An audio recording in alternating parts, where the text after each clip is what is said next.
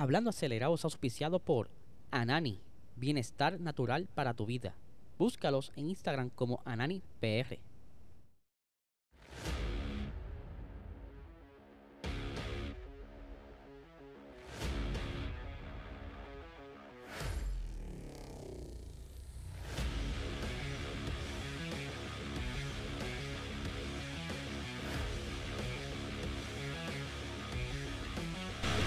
Saludos amigos fiebre, bienvenidos a todos a otra edición más de Hablando Acelerable. Habla Eliezer, aquí estamos de regreso el día martes, ya estamos casi acabando el año.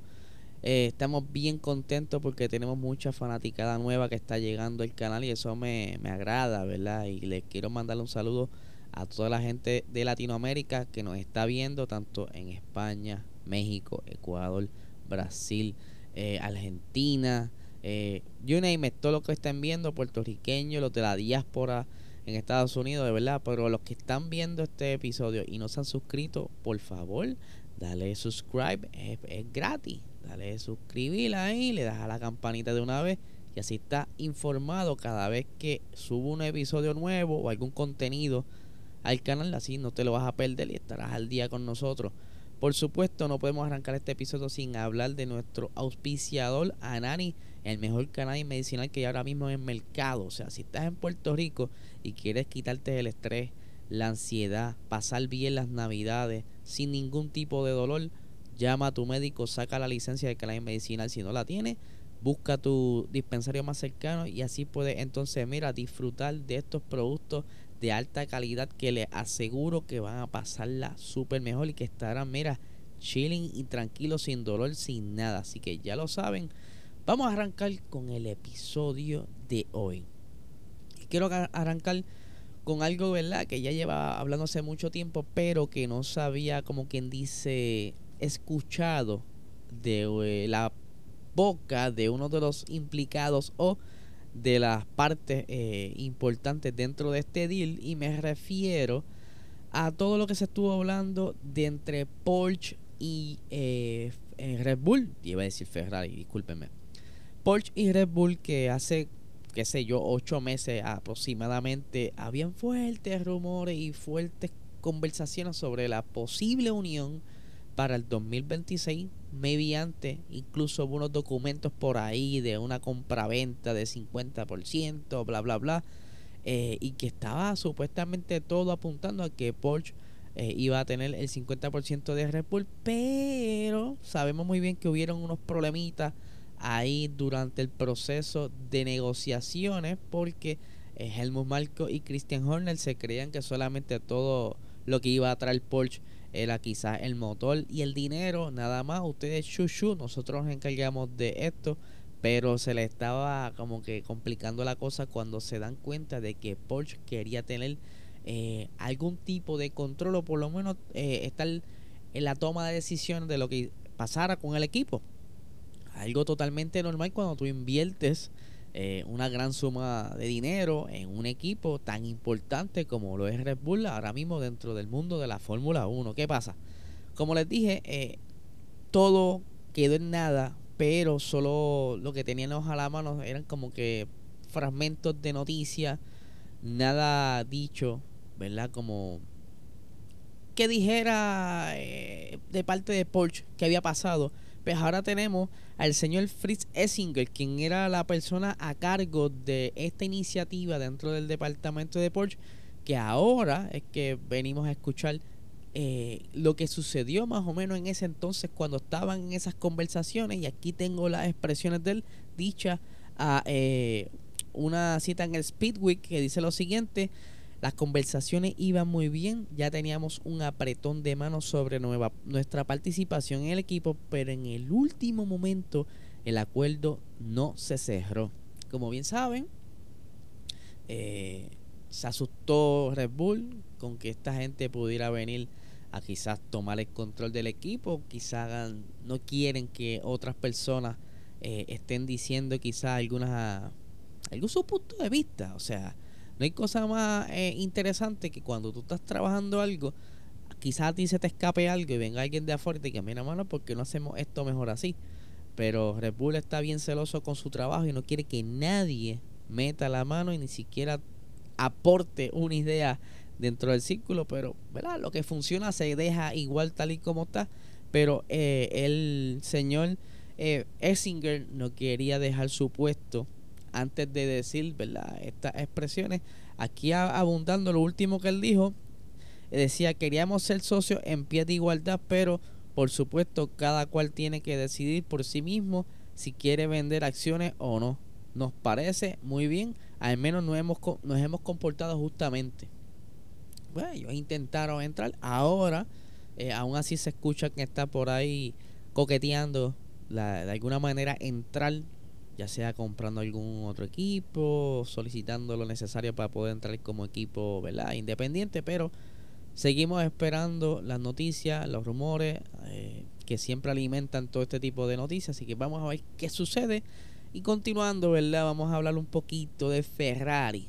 ¿Qué sabemos de Ferrari? Ferrari pues no tuvo un año como el que ellos querían, aunque sí fue mucho mejor que el 2021 ellos lograron ¿verdad? tener más eh, victorias, más pole, más podio, que ya mito vamos a, hablar específicamente que cantidades, ¿verdad? el número, pero sabemos que eh, hubieron ciertas cositas que estuvieron molestando al equipo, ya sea eh, las decisiones de Matías Binotto, que eso posiblemente les causó el, el, trabajo, aunque él renunció, pero sabemos quizás que pudo haber sido un, un una renuncia forzada. Pero hay que tener también en consideración que la presión en un equipo tal como Ferrari debe ser algo de loco, tener tanta gente sobre ti. La presión pública, la presión de Italia, la presión de los jefes, algo de loco. Las estrategias, como les dije, no fueron las mejores. Vinieron a mejorar en estrategia al final de la temporada. El problema de fiabilidad de estos carros durante la temporada, pues tuvieron un par de percances. Ahí estamos viendo cuando eh, Carlos Sainz estaba ahí por terminar junto con Charles Leclerc 1 y 2 en el Gran Premio de Austria en Red Bull Ring, pero lamentablemente una falla en el motor hizo que se incendiara y no pudo entonces completar la carrera en ese entonces, quedando ¿verdad? Carlos Sainz frustrado porque eran muy buenos puntos para él en el campeonato de pilotos, ya que estaba ahí en la lucha, Charles estaba por delante de él.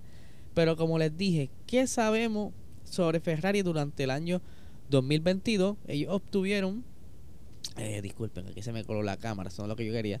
Eh, obtuvieron cuatro victorias con el F175, pudieron tener también 20 podios, como también tuvieron 12 poles, o sea que el carro estaba bastante bueno, solo hacía falta encontrar esos puntos dulces, como es el problema de fiabilidad que estaban teniendo, eh, y la estrategia. Pero ¿qué pasa? Ya por lo menos lo que es estrategia y el sistema de, de la fiabilidad encontraron el problema más importante que le estaba causando dolores de cabeza y era, ¿verdad? En el área del pre-chamber, aquí estamos viendo donde está ese sistema jet, ¿verdad? Lo que le llaman injection jet, que ahí se ve el, la, bujía, el, spark o bujía, como le quieran llamar.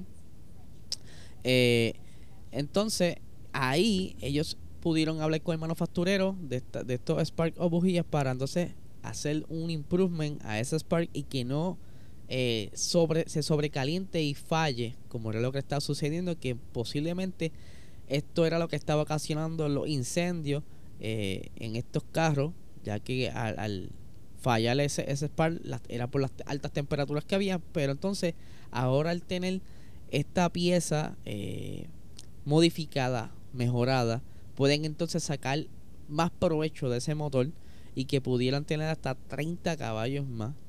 Ya se los habíamos mencionado en episodios anteriores que no es que estaban modificando el motor como tal, sino que estaban encontrando un problema y estaban resolviendo el problema, que ahora pueden sacarle eh, la mayor partida a este motor.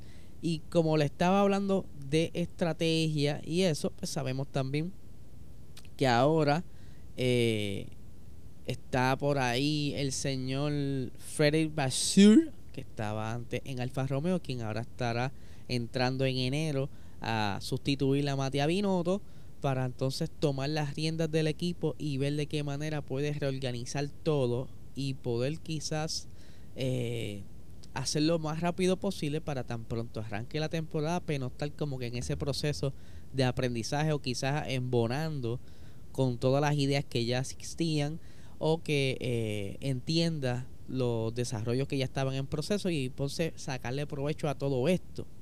¿Qué más hay eh, aparte que de Frederick Brasul? Ahora él va a contar con el apoyo del CEO de Ferrari porque el CEO de Ferrari está como que retirado, ¿verdad? Como parece que no se llevaba mucho con Matías Binotto, pero ahora, dicho por el mismo CEO, contará, ¿verdad? Con, con su apoyo Frederick para entonces comenzar una nueva etapa en Ferrari, ahora en el 2023, buscando eh, una mejora mucho más grande de lo que ya habían tenido en estos pasados dos años y que posiblemente sean candidatos al campeonato, pero todo depende de cómo resuelvan eh, finalmente esos problemas de fiabilidad. Ya mencionamos uno, si es que había otro, o eh, cómo pueden mejorar la, la estrategia. Vamos a ver si es que entonces eso llevará la contratación de otras personas, porque eso es algo que se está escuchando también, que están fichando eh, y esto todavía no es, algo oficial, ¿verdad? Solamente estamos escuchando rumores del posible fichaje de mecánicos de Mercedes. Y no solamente son cualquier mecánico, sino mecánicos importantes dentro de Mercedes que aparentan ser que le hicieron el acercamiento para tenerlos en el equipo Ferrari para ver entonces cómo pudieran organizarse y llevar todo este plan maestro a llevarse a cabo este 2023 para ver qué tal son los resultados al final de la temporada. Así que yo quiero esperar a que salgan las noticias oficiales y ver si es cierto eh, cuántos mecánicos han contratado, si es solamente uno, si son dos, si son tres. Pero ya eso se ha visto en el pasado, ese switch de mecánicos o de ingenieros o de algún personal entre escudería. Obviamente aquí se, eh, el que habla es el dinero y que es bien importante ese conocimiento que trae de la experiencia, aporte al equipo. Así que vamos a ver qué pasa con Ferrari, que ahora eh, también está se está sonando que han pasado la prueba de mogola. Se me hace bien difícil decir esa prueba. La prueba de choque. ¿verdad? Ya en estos días habían cumplido con esa prueba y se dice que ya Ferrari también ha cumplido con esa prueba, que es bien importante, ¿verdad? Porque si no la FIA no les permite correr, así que esto es lo que sabemos al momento de lo que está sucediendo con el equipo Ferrari y que estamos bien emocionados que comience ya la temporada para ver todas estas mejoras, cómo funcionan y si es que de verdad funcionan, porque no necesariamente eh, una mejora viene para dar eh, resultados positivos. Puede ser que le dé contratiempos porque necesita algún tipo de ajuste o no vaya acorde con lo que estaban pensando o visto en el túnel de viento. Así que vamos a ver qué pasa. Les recuerdo que se suscriban a este canal dale like, dale share, ¿verdad? Para que la gente siga llegando y se sigan informando con todas estas loqueras que yo les traigo el día aquí, día a día. Y que si no puedes ver este episodio eh, con calma en YouTube, puedes escucharlo a través de todas las plataformas de audio podcast, Spotify, Apple Podcast, you name it, todas las que tú quieras escuchar. Y nada, gente, no les quite más tiempo, que tengan excelente día.